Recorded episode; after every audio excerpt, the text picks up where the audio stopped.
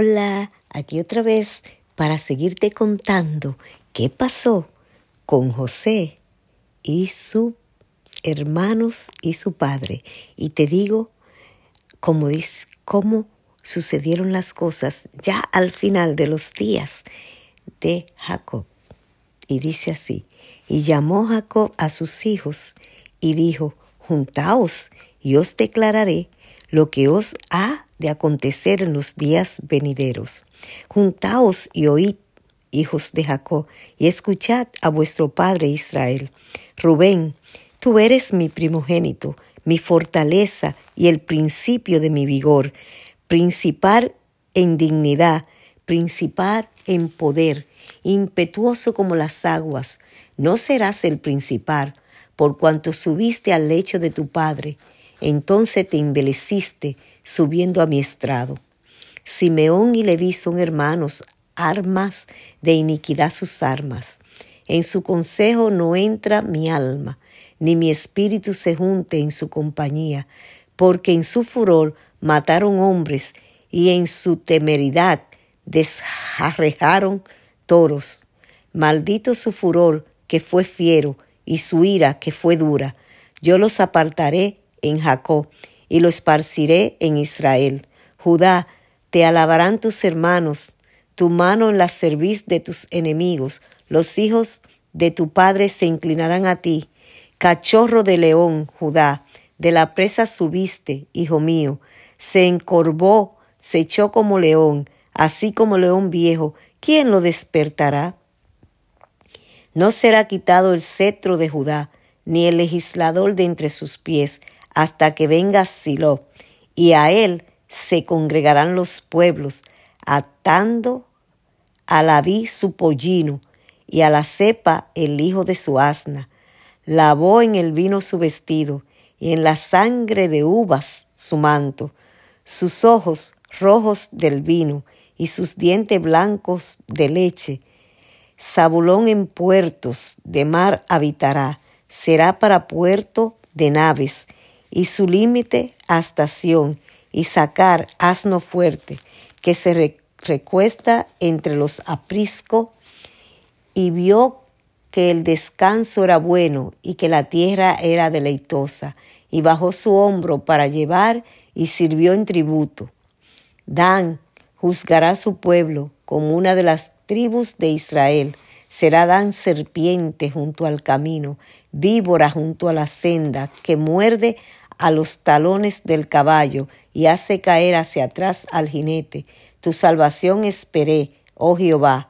Gad, ejército lo acometerá, mas él acometerá al fin.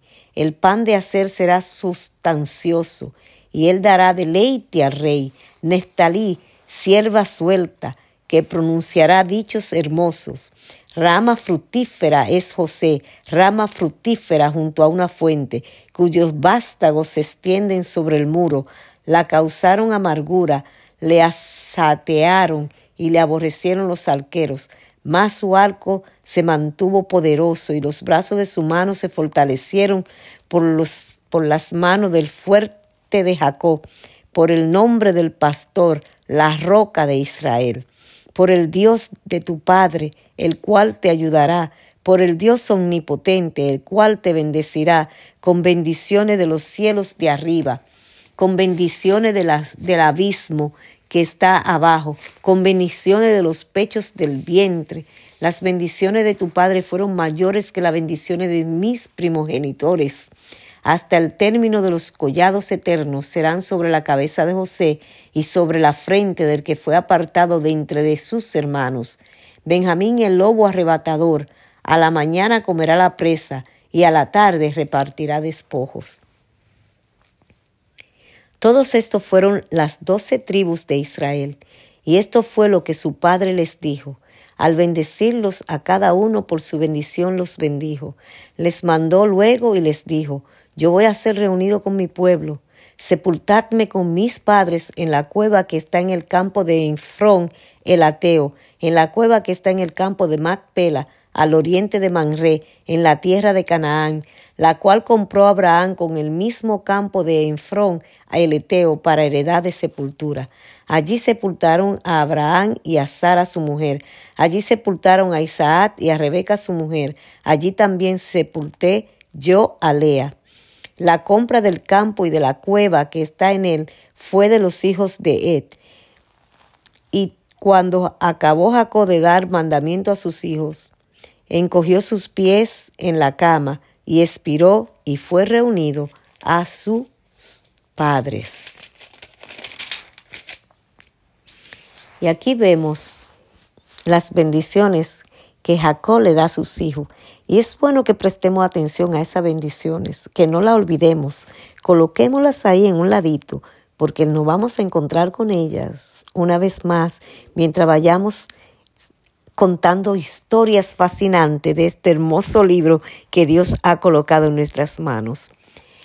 Pero sí le voy a adelantar un poquitito nada más acerca de, uno de, una de esas bendiciones, y es la bendición de Judá.